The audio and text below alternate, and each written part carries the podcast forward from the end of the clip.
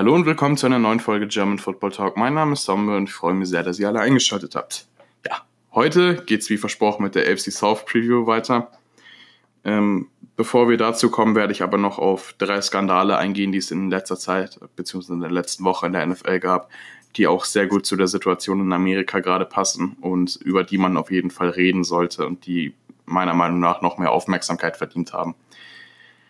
Genau, schon mal vorweg, falls euch der Podcast gefällt, folgt mir gern auf ähm, Spotify, Apple Podcast, Anchor, egal wo ihr den Podcast hört, oder gern auch auf Instagram und Twitter.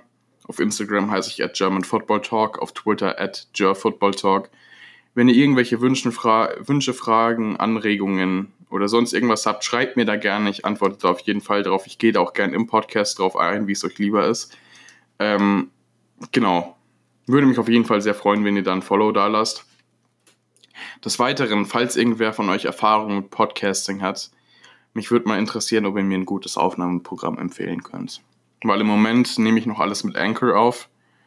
Ähm, da bricht die Aufnahme immer nach 30 Minuten automatisch ab und das ist jetzt auch nicht die beste Lösung, muss ich dazu sagen. Also, falls irgendwer von euch sich mit sowas auskennt, wäre cool, wenn ihr mir da ein anderes Aufnahmeprogramm empfehlen könntet. Ja, dann fangen wir gleich mal mit dem vergleichsweise ältesten Skandal an. Das müsste Anfang der Woche gewesen sein. Da meinte Vic Fangio, der momentane Head Coach der Denver Broncos, We are a league of meritocracy. You earn what you get, you get what you earn. I don't see any racism at all in the NFL.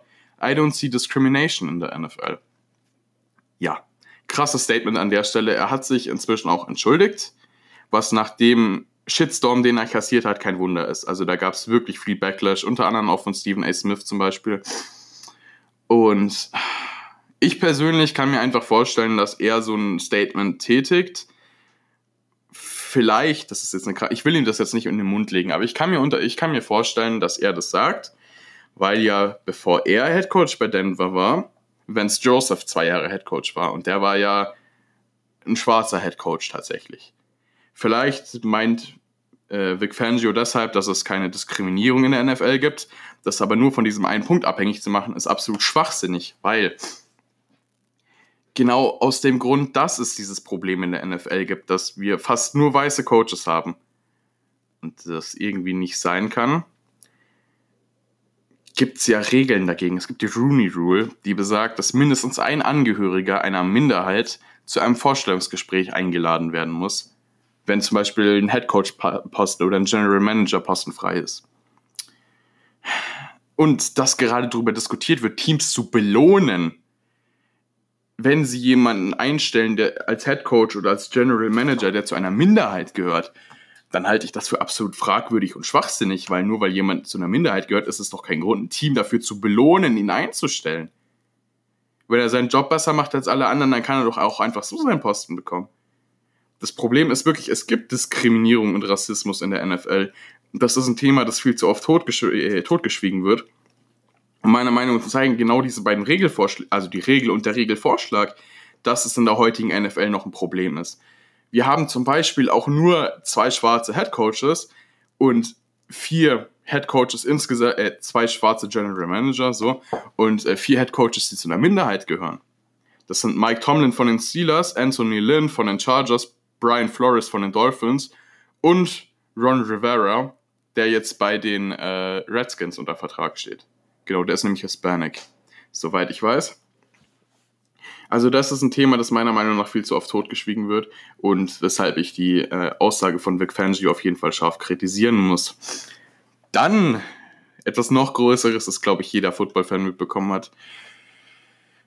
Die Aussage von Drew Brees im Interview mit Yahoo. Er meinte, er ist auf die Proteste von Colin Kaepernick 2016 angesprochen worden. Das sollte jedem Begriff sein. Das war eben da, als Colin Kaepernick sich bei der Nationalhymne hingekniet hat, um gegen Polizeigewalt in Amerika zu protestieren. Meint Drew Brees, I will never agree with anybody disrespecting the flag of the United States of America or our country. Und ähm, da war ich sehr geschockt weil ich Drew Brees eigentlich für eine kluge Person halte und eigentlich auch gedacht hätte, dass er in der Lage ist, geistig zu unterscheiden, ob das Disrespect gegenüber der Flagge ist oder ob das ein Protest, ein friedlicher Protest ist, um auf etwas aufmerksam zu machen. Man sieht die, äh, die Situation, die wir gerade in Amerika haben, auf die ist vor vier Jahren schon hingewiesen worden. Es hat keinen interessiert. Und jetzt, wo das Ganze gewaltsam wird, dann merken es die Leute erst. Und da braucht man sich doch nicht wundern, dass so eine Situation eskaliert. Drew Brees hat für sein Statement extrem viel Kritik bekommen, zu Recht. Und das nicht nur von Aaron Rodgers oder LeBron James, sondern auch von einigen seiner Teammates. Malcolm Jenkins hat ein 5-Minuten-Video veröffentlicht, in dem er ganz klar meinte, I respected you as a player and as a human being. Also, Malcolm Jenkins respektiert seinen eigenen Quarterback nicht mehr, im übertragenen Sinne. Und ähm, genauso Michael Thomas, der auf Twitter auf die Aussagen von Drew Brees eingegangen ist. Oder der Marius Thomas, ein anderer Wide Receiver von den Saints. Also Drew Brees hat sich mit seinen ganzen Mitspielern eigentlich verkackt und ähm, er hat sich inzwischen öffentlich entschuldigt. Einmal in Textform und einmal in einem Video. Aber ähm, das macht die Aussage in meinen Augen nicht wieder gut. Und äh, ich bin eigentlich derselben Meinung wie Hall of Fame Tight End Shannon Sharp. Der meinte nämlich, dass Drew Brees retiren sollte, weil er jeglichen Respekt der People of Color im Locker Room verloren hat. Und ähm, das sehe ich genauso. Also es wäre wahrscheinlich sowieso Drew Brees' letzte Saison gewesen und ähm, ja, ich kann mir nicht vorstellen, dass er im Locker Room noch so noch annähernd so respektiert ist, wie es vor der Aussage war. Und wenn eins wichtig ist, dann ist es Stimmung im Lockerroom. Und wenn die nicht da ist, dann kannst du doch kein Super Bowl gewinnen. Und durch die Aussage hat Drew Brees einfach jeglichen Respekt seiner Mitspieler verloren. Von dem her, klar ist es mega schade. Drew Brees ist ein Wahnsinns-Quarterback, aber ich glaube, es wäre das Sinnvollste, wenn er retiren würde. Ja, von einem Quarterback-Skandal zum nächsten. Jake Fromms Textnachrichten sind geleakt worden. Und zwar meinte der fünfte Runden-Pick der Bills aus diesem Jahr, im Jahr 2019. Er hat mit einem Kumpel geschrieben, oder mit einem Kommilitonen, glaube ich, war es. Und ähm, es ging um Waffen. Und dann meinte er, just make them very expensive, so only elite white people can get them, haha. Und als ich das gelesen habe, dachte ich mir so, ey, Junge, hast du einen an der Waffel? Also elite white people ist eine Aussage, die ich so schon ewig nicht mehr gehört habe und auch so gut wie nirgendwo gelesen habe ich meine, wer benutzt sowas? Menschen aufgrund ihrer Hautfarbe über andere zu stellen, ist absolut schwachsinnig und bescheuert.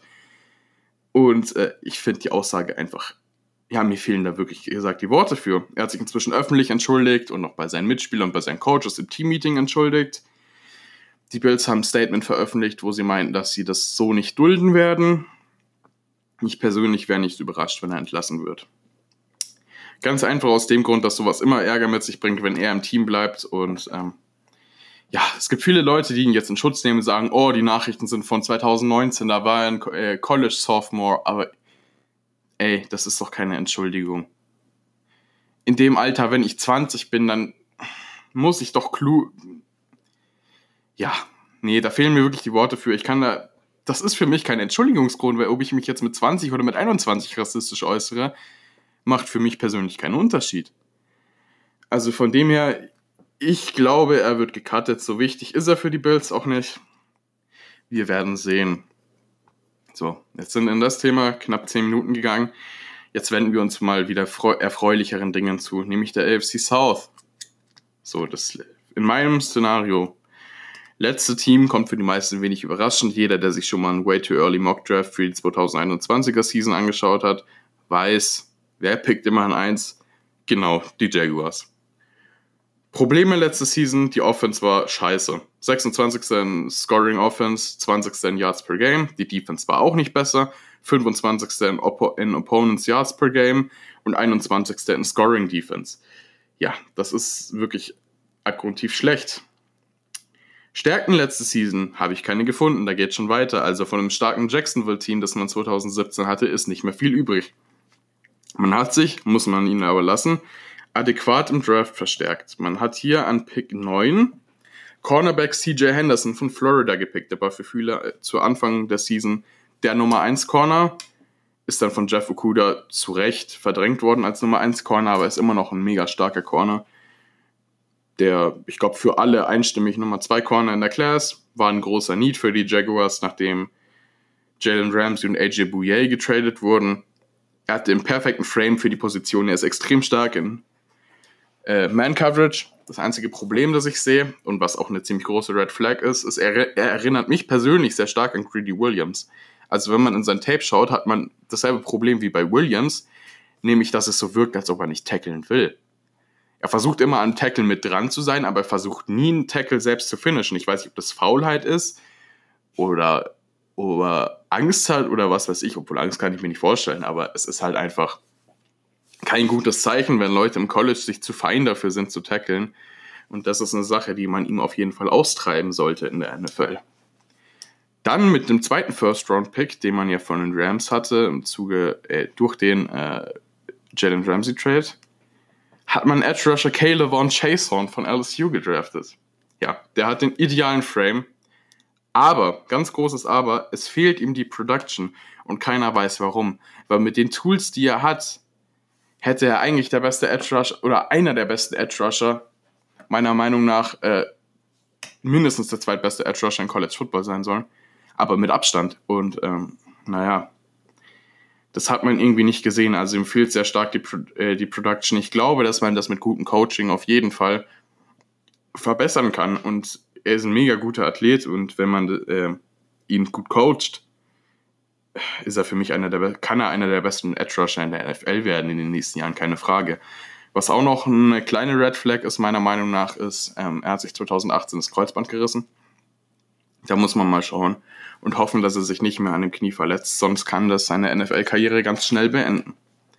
Außerdem hat man in der zweiten Runde Wide Receiver LaVisca Chenault von Colorado gedraftet. Das war meiner Meinung nach ein sehr guter Pick. Für mich ist er ein First-Round-Talent, aber das große Problem, das er hat, sind Verletzungssorgen. Er war extrem oft verletzt in den, nächsten, in den letzten Jahren, hat sich auch beim Combine verletzt und ähm, er kann meiner Meinung nach ein Nummer 1 Receiver in der NFL sein, wenn er fit bleibt.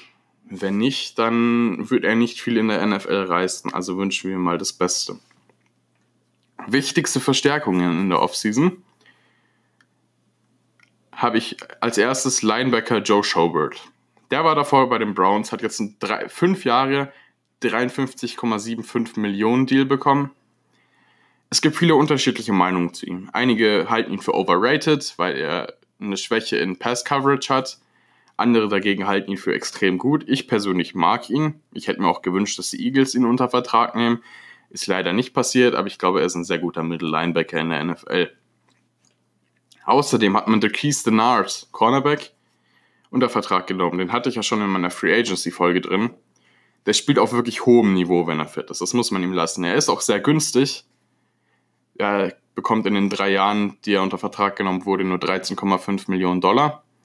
Äh, und die Position war ein absoluter Need. Auch das war meiner Meinung nach ein relativ gutes Signing eigentlich. Und man hat für Nick Foles getradet, der ein sehr starker Backup ist. Wenn Gardner Minshew dieses Jahr nicht gut spielt, könnte der auch übernehmen. Und ja, ich als Eagles-Fan habe natürlich nur Gutes für Nick Foles übrig. Ich liebe den Typen und bin sehr dankbar für das, was er bei den Eagles gemacht hat. Die größten Abgänge in der Offseason da sind einige große dabei. Also man hat hier Defensive End Calais Campbell verloren.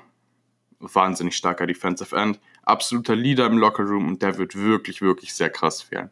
Also wenn du so eine Persönlichkeit in deinem Lockerroom verlierst und da keinen Veteran nachholst, dann ähm, ja, könnte das durchaus zu Problemen führen. Außerdem hat man ja Cornerback AJ Bouye zu den Broncos getradet. Ähm, der war nach dem Abgang von Jalen Ramsey der Nummer 1 Corner der Jaguars.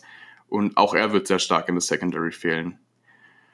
Und naja, jetzt muss man eigentlich sagen, von der 2017 Saxonville Defense, die ja so erfolgreich war und bis ins AFC Championship Match gekommen ist, ist nicht mehr wirklich was übrig. Und man hat auf gar keinen Fall mehr eine Elite Defense, sondern eher, naja, eine Bottom 10 Defense meiner Meinung nach inzwischen.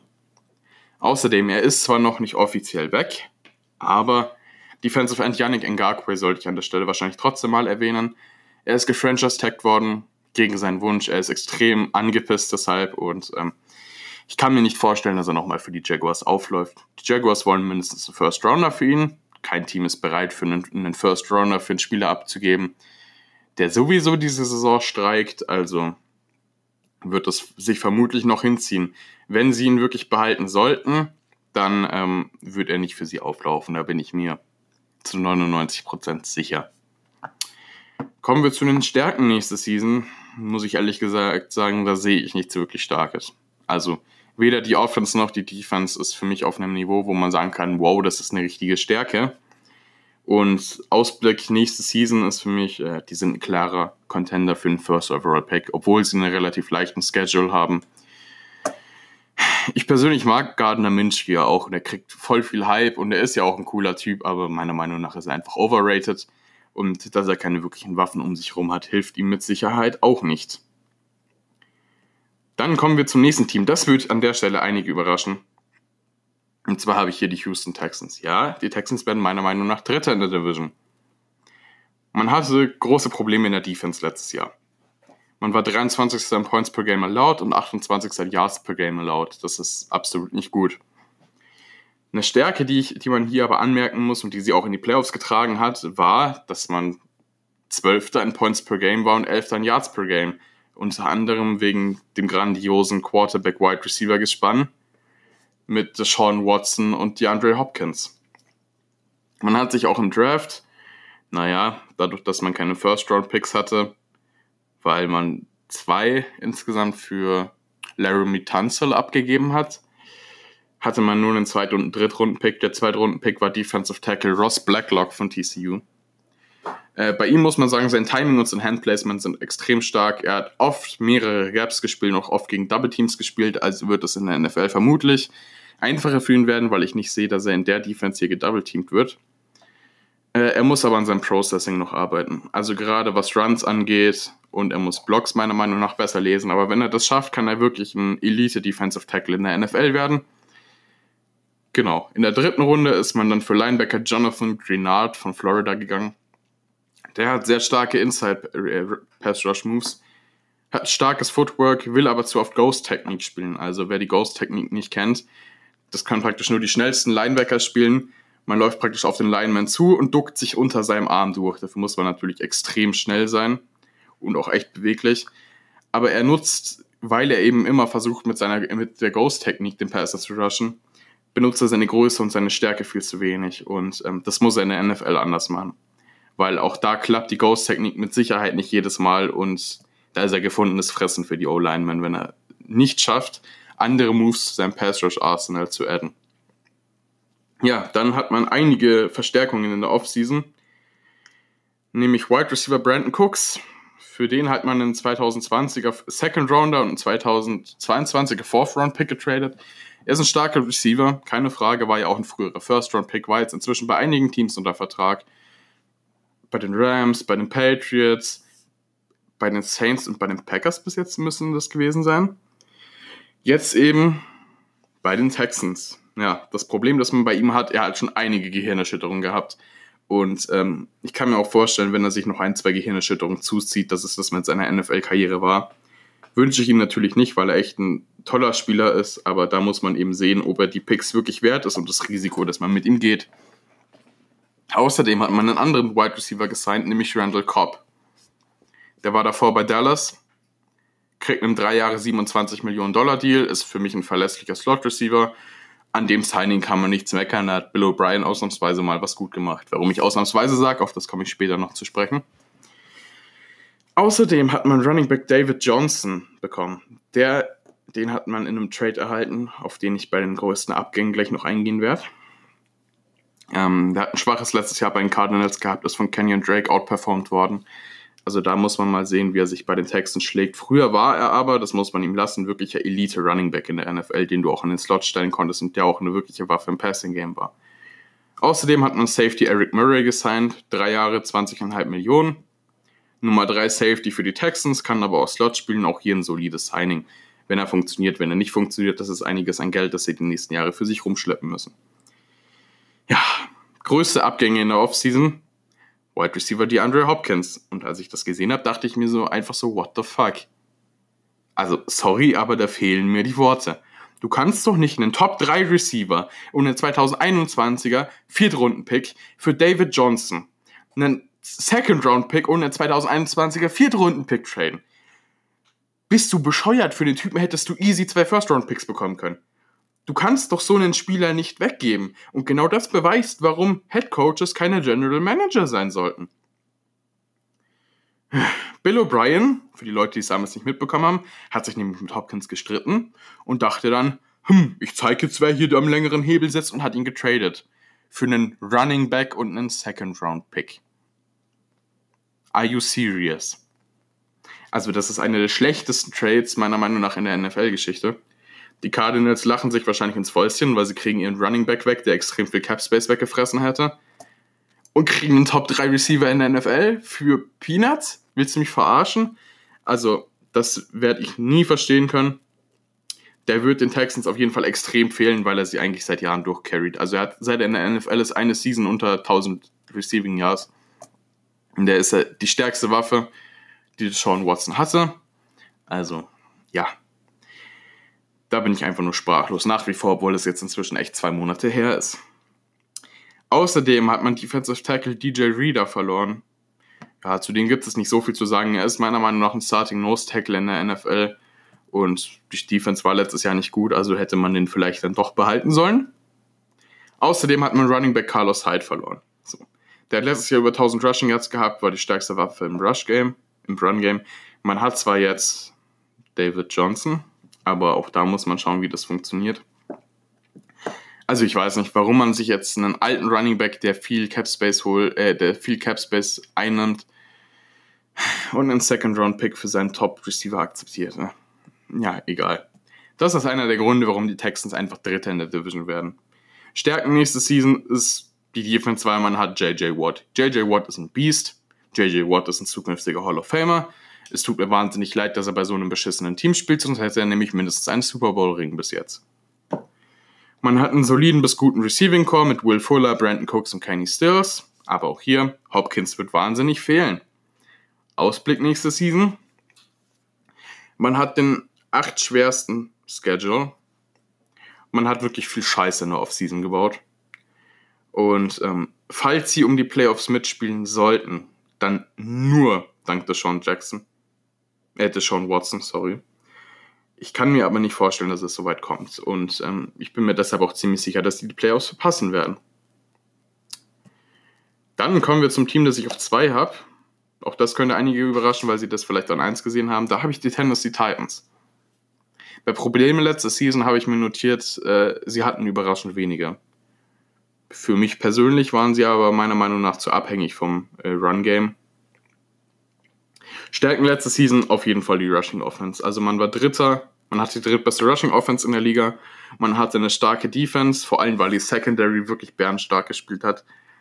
Und ähm, man hat sich auch im Draft ganz adäquat verstärkt, muss ich sagen. Man ist hier in der ersten Runde für Offensive Tackle Isaiah Wilson von Georgia gegangen hat einen wirklich guten Frame, ist sehr stark, muss aber meiner Meinung nach an seiner Technik arbeiten. Also gerade was Hand Placement und Hand Timing angeht, ist da noch einiges an Luft nach oben. Seine Awareness ist auch nicht allzu gut. Also der hat durchaus noch Verbesserungspotenzial. Ist relativ spät in die erste Runde gerutscht. Viele hatten den erst gar nicht auf dem Schirm bis zwei, drei Wochen vorm Draft, aber dann ist er letztendlich doch in der ersten Runde gegangen. Außerdem hat man in der zweiten Runde Cornerback Christian Fulton von LSU bekommen. Und das war ein verdammt guter Pick. In meinem Mockdraft war er der Nummer 3 Corner und ein absolut klarer First Rounder. Ich habe auch in meinem äh, Scouting-Prozess, ich habe mir viele Dinge auch von Draft Network und so durchgelesen. Ich habe ihn nirgendwo in der zweiten Runde gesehen. Also das Schlechteste, was ich mal gelesen habe, war äh, Late First Rounder. Aber dass er wirklich so weit fällt, bis in die späte zweite Runde, hätte, glaube ich, niemand erwartet. Also wie man sieht im Draft wirklich sehr gut verstärkt. Außerdem hat man eine meiner Meinung nach wichtige Verstärkung in der Offseason gemacht und zwar hat man Defensive End Vic Beasley gesigned. Der war ja davor bei den Falcons, war der achte Pick im 2015 Draft. Ist meiner Meinung nach ein wirklich starker Defensive End, wenn er in Form ist. Seine beste Season war eindeutig 2016, da hatte er 15,5 Sacks, da ist man ja auch mit den Falcons bis in den Super Bowl gekommen ja, er hat in einem Jahr 9,5 Millionen Deal bekommen. Also meiner Meinung nach einfach so ein Prove-It-Deal. Wenn er dieses Jahr abliefert, kann ich auch sehen, dass er eine größere Extension bekommt. Ja, größte Abgänge in der Offseason, da hat man dann doch zwei sehr große. Also man hat Offensive Tackle Jack Conklin verloren, der ein absoluter Franchise-Tackle ist. Der hat jetzt mit den Cleveland Browns gesigned. Da habe ich ja schon in meiner AFC North Preview drüber geredet. Ich glaube, da kann man als Browns-Fan echt zufrieden sein. Außerdem hat man Cornerback Logan Ryan verloren. Der ist zwar noch Free Agent, man könnte ihn theoretisch noch zurückholen, aber da man das nicht gemacht hat, zähle ich ihn im Moment als Verlust.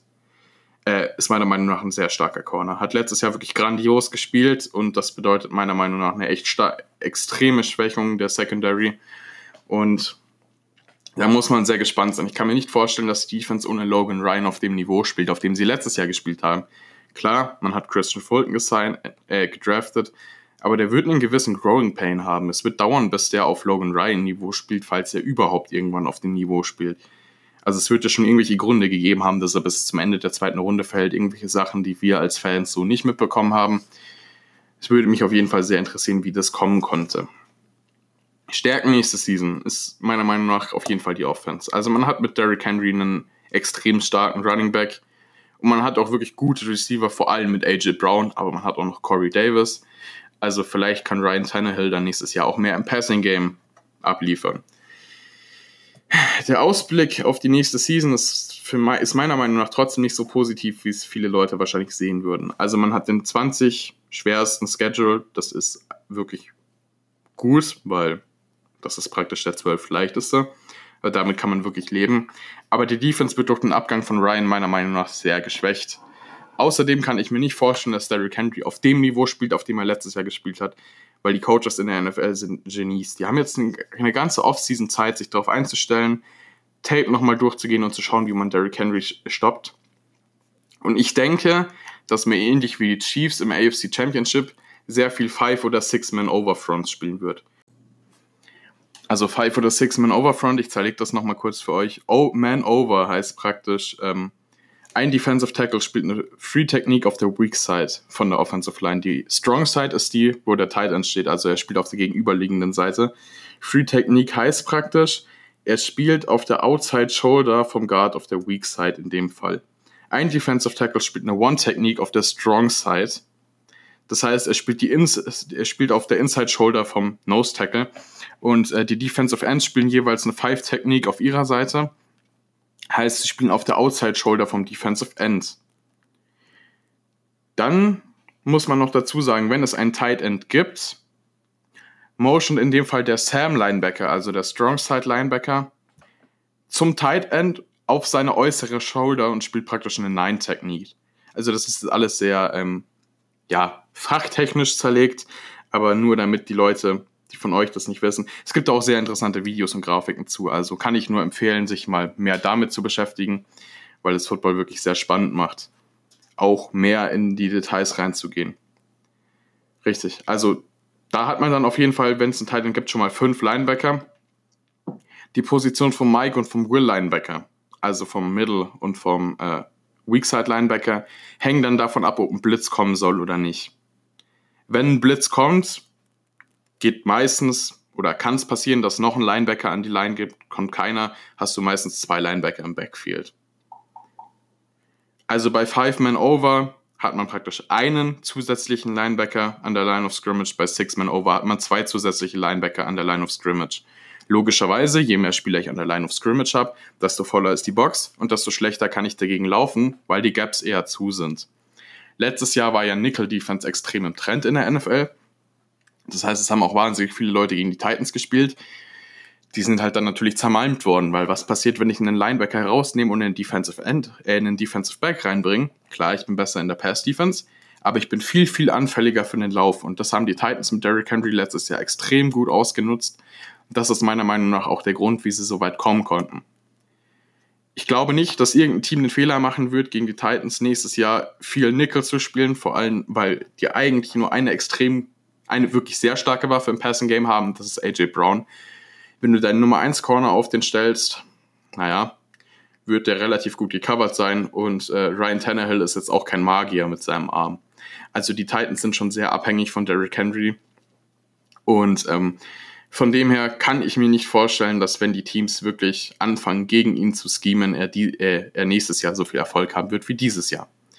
Genau, das war's mit den Tennessee Titans. Jetzt kommt mein Nummer 1 Team und zwar habe ich hier die Indianapolis Colts.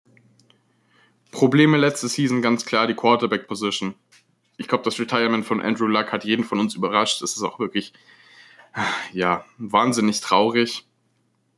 weil er echt ein cooler Typ ist und ähm, man wünscht natürlich nur das Beste für sein weiteres Leben. Ich glaube, für die äh, für die Colts-Fans war das extrem schwerer Schlag, weil man dann auf Jacoby Brissett angewiesen war und der und Brandon Hoyer haben beide bewiesen, dass sie die Colts einfach nicht carryen können, so sehr man sich das als Colts-Fan vermutlich auch gewünscht hätte. Aber da hatte man ja nicht allzu großen Erfolg damit. Stärken letzte Season ist aber, das muss man ganz klar erwähnen, man hat eine der besten O-Lines in der NFL, also die ist wirklich, wirklich Elite. Außerdem hat man eine Defense, die im absoluten Mittelfeld der Liga spielt. Da hat man zum Beispiel Darius Leonard als Mittellinebacker, den ich extrem feier und der meiner Meinung nach ein Wahnsinnsspieler ist. Man hat sich auch im Draft adäquat verstärkt. Man hatte keinen First-Round-Pick, da komme ich später noch drauf in der Off-Season-Verstärkung, warum man keinen mehr hatte. Auf jeden Fall hat man mit seinem Second-Round-Pick Wide Receiver Michael Pittman Jr. von USC gedraftet. Der hat wirklich starke Hände, spielt sehr physisch, hat leider einen eher unterdurchschnittlichen Release, aber das ist jetzt eher ein kleines Manko, würde ich sagen. Also der kann extrem abliefern nächstes Jahr. Dann hat man außerdem auch in der zweiten Runde Running Back Jonathan Taylor von Wisconsin gedraftet. Und bei dem muss ich sagen, der war mein Lieblings-Running Back im Draft. Der hat eine extrem kranke College-Production. Also er ist Sex, er hat die sechstmeisten All-Time Rushing Yards, wenn man die Ballgames nicht mehr mitzählt, wie man es heutzutage macht. Äh, irgendwas stimmt da gerade nicht. Jetzt muss ich gerade überlegen. Ich glaube, da habe ich einen Fehler gemacht. Er hat die viertmeisten All-Time Rushing Yards, wenn man die Ballgames nicht mitzählt. Wenn man die Ballgames mitzählt, hat er die sechstmeisten. Genau so rum war es. Also nochmal zum Verständnis, er hat in drei Jahren 6174 Rushing Yards gehabt. Das ist krank, sogar für College-Verhältnisse. Und äh, klar, man muss dazu sagen, er hat in seiner extrem starken Line bei Wisconsin gespielt. Wisconsin hat immer eine der besten O-Lines im College Football.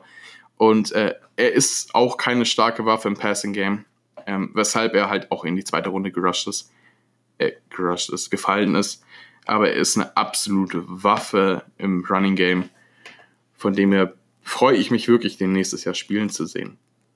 Außerdem hat man noch Safety Julian Blackman von Utah getradet. Ähm, der war früher tatsächlich Cornerback und nicht Safety, ist deshalb auch sehr flexibel einsetzbar. Gutes Tackling ist aber teilweise noch zu inconsistent, also da muss man schauen, wie er sich entwickelt. Was ich jetzt auch noch erwähnen wollte, ist, man hat in der vierten Runde Quarterback Jacob Eason von Washington gedraftet.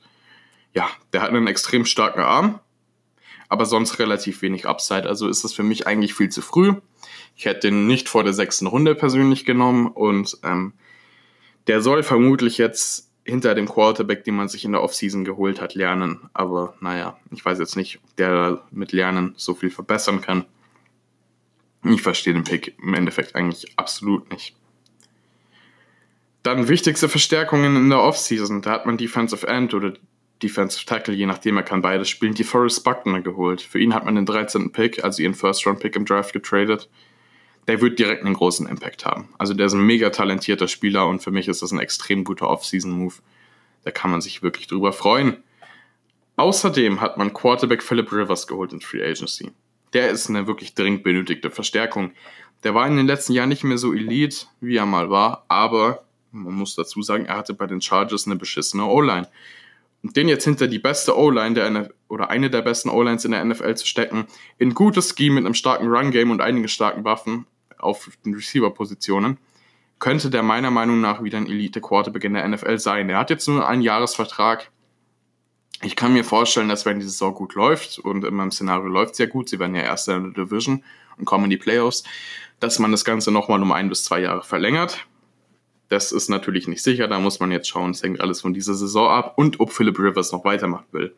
Man weiß ja, der Mann hat viele Kinder. Ich glaube, seine Frau würde sich auch freuen, wenn er mal öfter zu Hause wäre. Wen man noch geholt hat in Free Agency ist Cornerback Xavier Rhodes. So, der war früher wirklich mal Elite, hat aber letztes Jahr eine erbärmliche Season gespielt bei den Vikings. Er ist auch mit seinen 29 Jahren wirklich nicht mehr der schnellste und kann keine Man-Coverage mehr spielen, weil er da jedes Mal getoastet wird. Allerdings sollte er bei den Colts meiner Meinung nach viel besser spielen, da das Scheme wirklich sehr stark zone-lastig ist und er nach wie vor ein echt guter Zone-Corner ist. Also könnte sich das wirklich lohnen.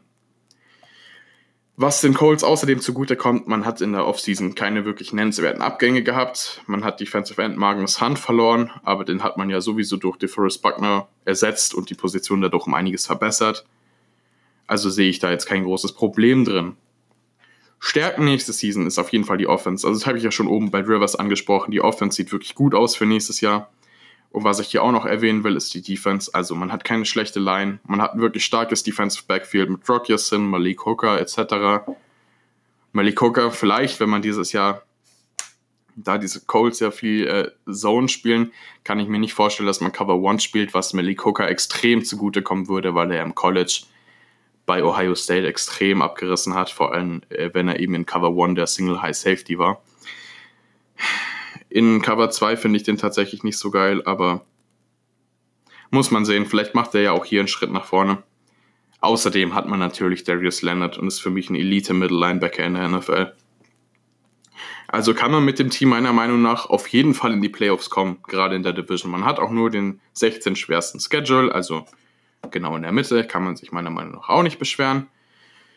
Puh für mich ist es eigentlich ein Duell zwischen Tennessee und äh, Indianapolis, wer die Division gewinnt, aber ich persönlich sehe die Colts da dann doch vorne. Genau, das war's dann wieder. Nächste Woche geht es dann mit der AFC West weiter. Danke, dass ihr alle eingeschaltet habt und schönen Tag noch.